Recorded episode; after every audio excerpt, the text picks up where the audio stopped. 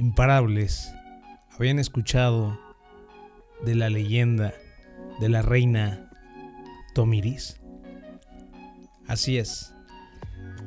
Era un reino que estaba ubicado alrededor donde actualmente es Irak. Y lo curioso de esta reina, que justamente estuvo en batallas con el imperio persa, y en aquellos momentos el imperio persa era conformado por el emperador y el líder Ciro el Grande, Ciro el Conquistador. Lo curioso de este imperio es que había, nacido también de las ruinas de un anterior imperio que se había cegado y decidía simplemente conquistar todo lo que podía, todo lo que más pudiera transformar. Y, y así fue la vida, ¿no? Así sucedieron las cosas. Este imperio no pudo dar el siguiente salto y conformaron uno nuevo debido a Ciro el Grande. Un día reunió todos las tribus que estaban relacionadas a, a los medos y paso a paso él empezó a conquistar los territorios que estaban a su alrededor. Como lo sabes, conquistó también a los griegos, etcétera, etcétera, etcétera. Pero lo curioso es que perdió la batalla y perdió su reino con un reino de los Tomiris que no tenían lujos, que no tenían vastedad, que ellos no conocían la magia de los festines y no conocían nada de eso en contraste con esta cultura que siempre se dio a conocer por los despilfarres, por las bebidas embriagantes, por los deliciosos festines, por las mujeres, por las homogamias, por tanta locura que existió en aquellos momentos. ¿Por qué perdió la batalla? Y este consejo se lo quiero dejar a todos ustedes.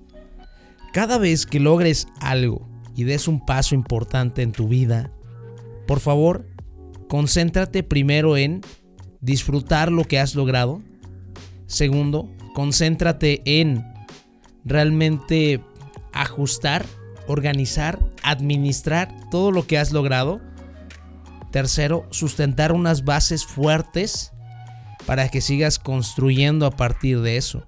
O sea, no todo el tiempo se trata de seguir conquistando, conquistando, conquistando en nuestro caso sería buscar éxitos, éxitos tras éxitos tras éxitos, sin tampoco disfrutarlos y tampoco asegurarte que estás dando un progreso paulatino. Es un es es entre cuidar lo que tienes para seguir buscando más, pero no solamente buscar buscar más, porque vas a perder lo que tienes.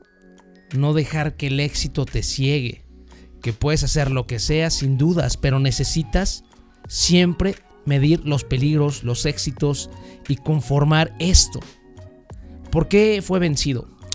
Pasa curiosamente que el imperio persa era enorme, vasto, fuerte, pero los Tomiris era un reino fuerte, bárbaro, que no tenía miedo a la muerte, que no tenía miedo a nada. Simplemente para ellos existía el honor, el honor de morir por su causa, defender a su patria, defender a su reina. Pasa curiosamente que la reina lo advierte y le manda un mensaje que es mejor que se retire, en contraste de luchar con sus reinos cuando llegó a las costas de ese lugar, este, porque ella no tenía la necesidad de demostrar por qué su reino no tenía nada que darle. Simplemente eran tierras, pero no tenían riquezas extremas para compartirles, en contraste de los otros reinos. Pero Ciro estaba cegado y simplemente dijo, leyó su nota que le mandó un mensajero, la tomó caso omiso y él estaba con que iba a conquistar ese reino en cinco días, una semana, o sea, rápido. Hace una estrategia de esta manera. Manda a un puñado bastante considerable de soldados que no eran tan capacitados ni tan buenos cercas de su territorio y establece también diferentes campamentos con grandes festines, con grandes lujos y con mujeres en esa misma noche retira gran parte de su ejército y nada más deja a los que no estaban tan capacitados. Entonces llega el general de la reina Tomiris, que era su hijo, y llega y vence a todos esos soldados que no estaban tan capacitados. Entonces al momento de conquistar toda esa parte, los Tomiris ven los festines y sin dudas caen en la tentación. Caen en la tentación y es cuando ahí empiezan simplemente a embriagarse, a comer y les gana el sueño. Pierden el sueño y ¿qué es lo que hace? Ciro el Grande manda la otra parte de su ejército súper capacitada y fuerte. Matan a todos los que pudieron. Los demás los dejaron presos. Y tomaron como rehén también al general. Pero no mataron al general.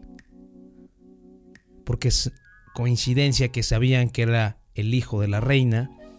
Y amenazan a la reina para que simplemente se rinda. Y si no, van a matar a su hijo.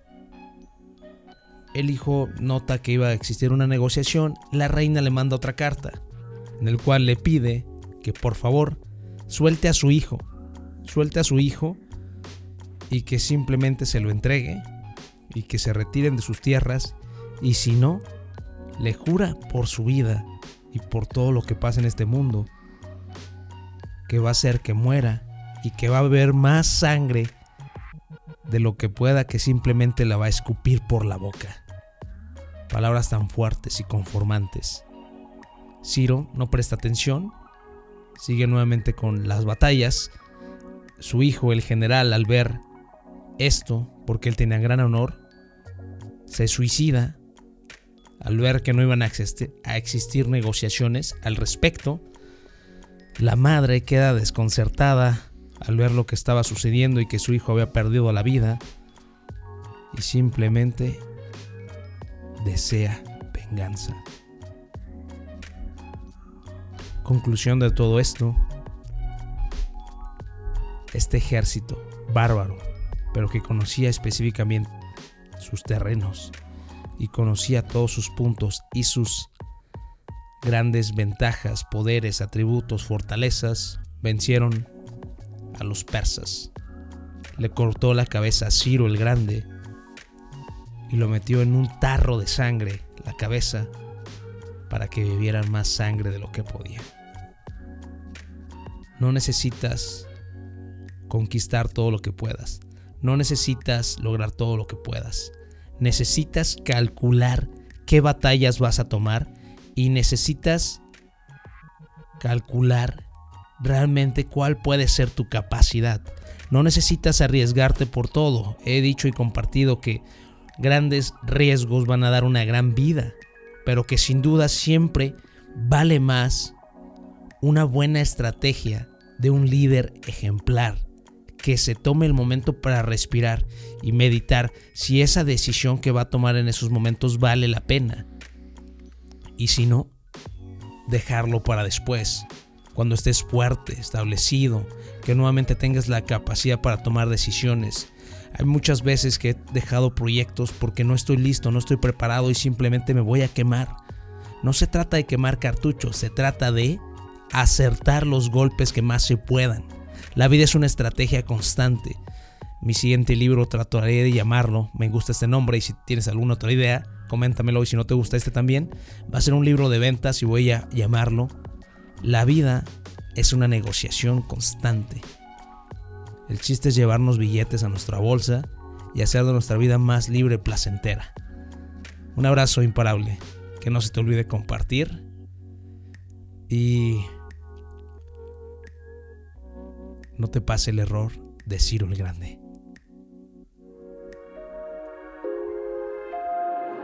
Miedo corre por tus venas. Yo sé que es lo que más te frena. Pero chingón tienes que ser por todos los tuyos que valga la pena. El poder lo tienes, es la mente increíble. Nadie es invencible. Pero lo imposible puede ser posible si piensas como un imparable.